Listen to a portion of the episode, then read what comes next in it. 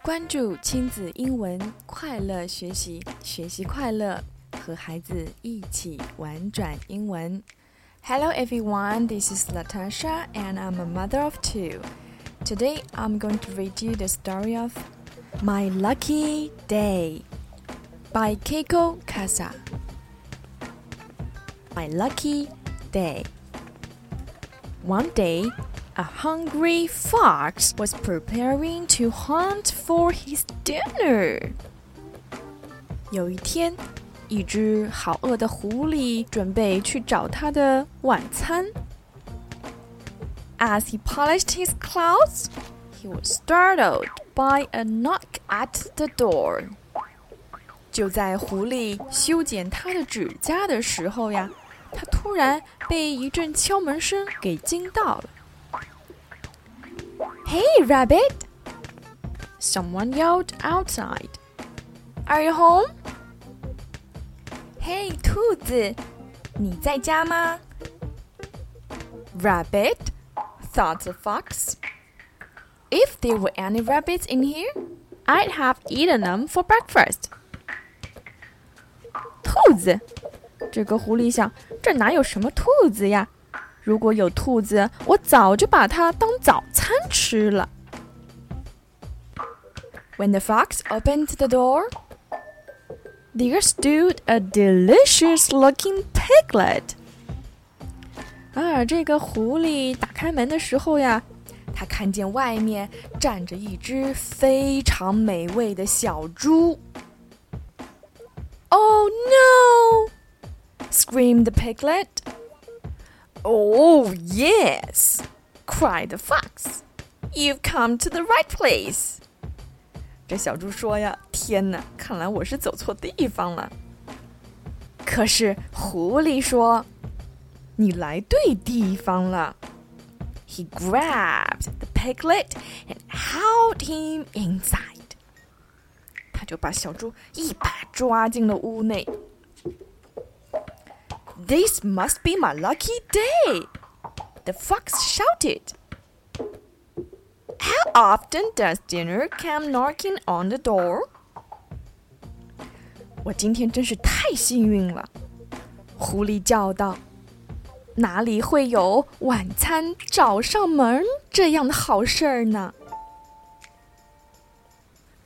The piglet kicked and squealed.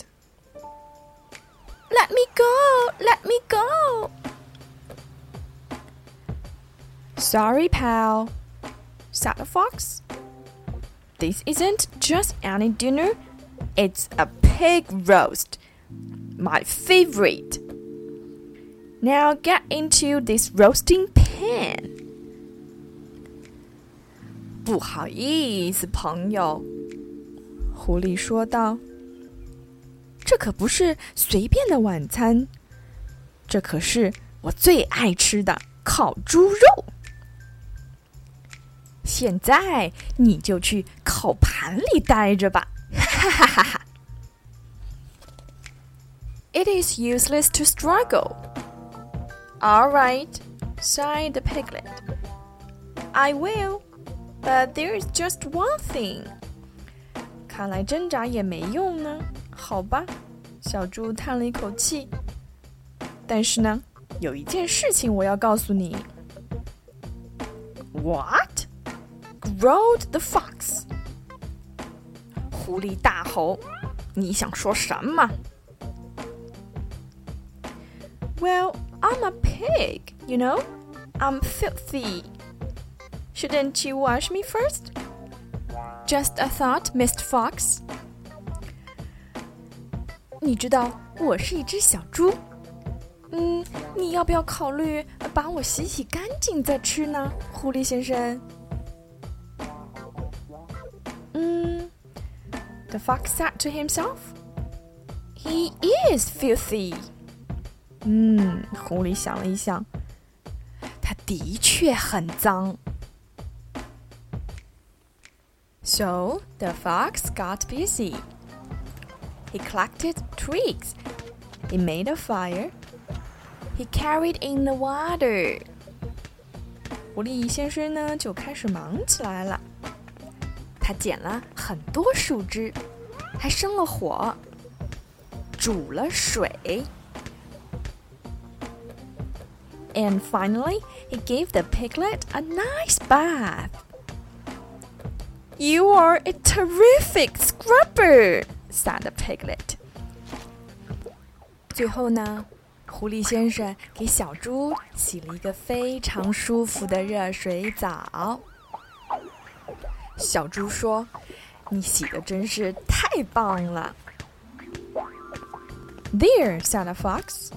Now you are the cleanest piglet in the country.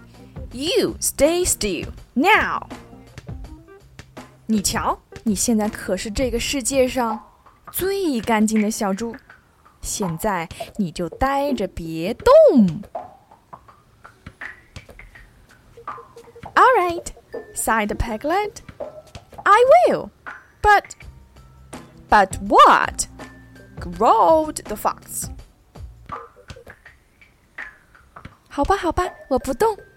可是，可是什么？狐狸不耐烦了。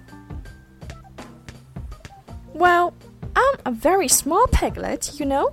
Shouldn't you fatten me up to get more meat? Just a thought, Mr. Fox.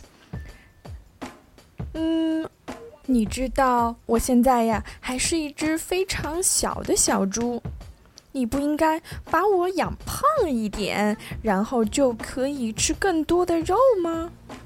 你可以考虑一下，狐狸先生，他很聪明，对吗？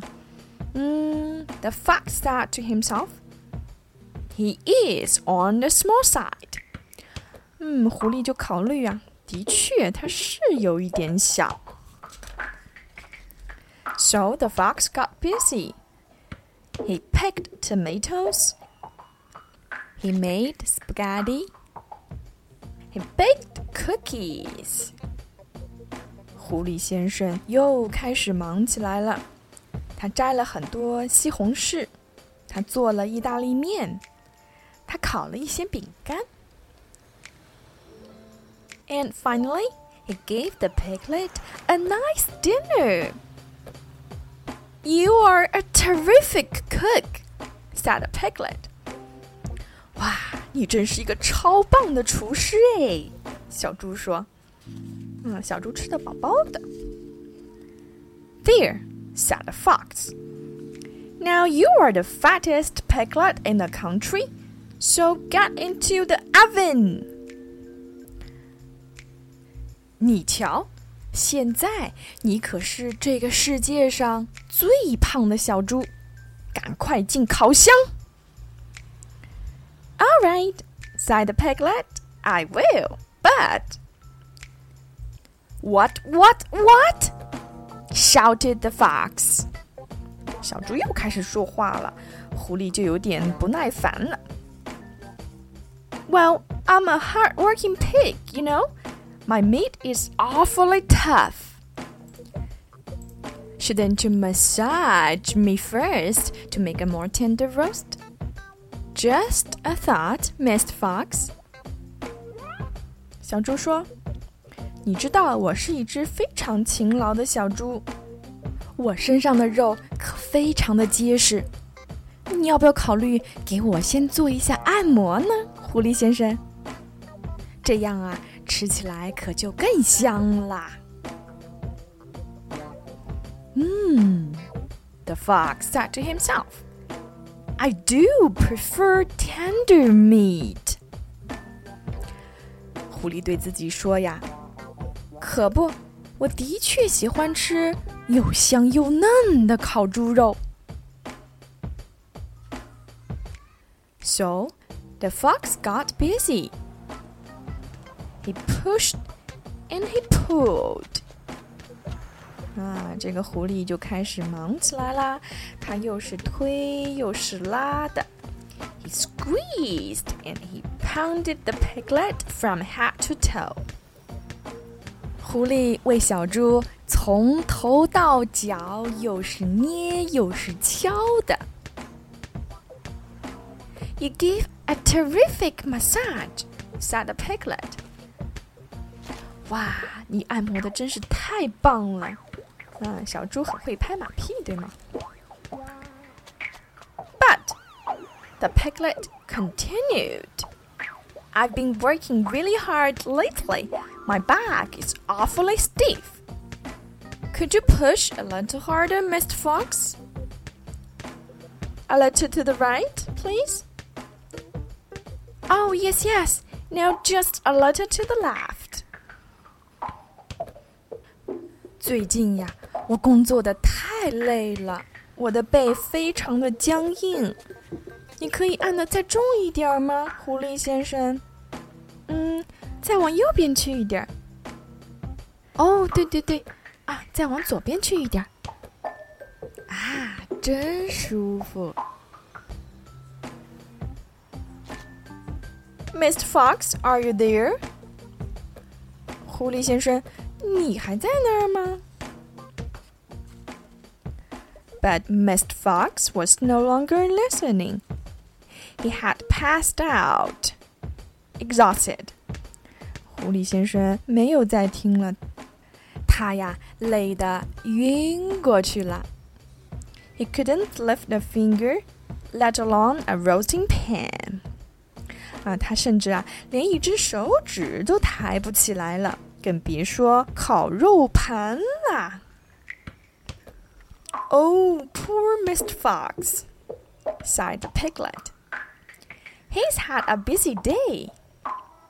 啊，可怜的狐狸先生，他一定是忙累了。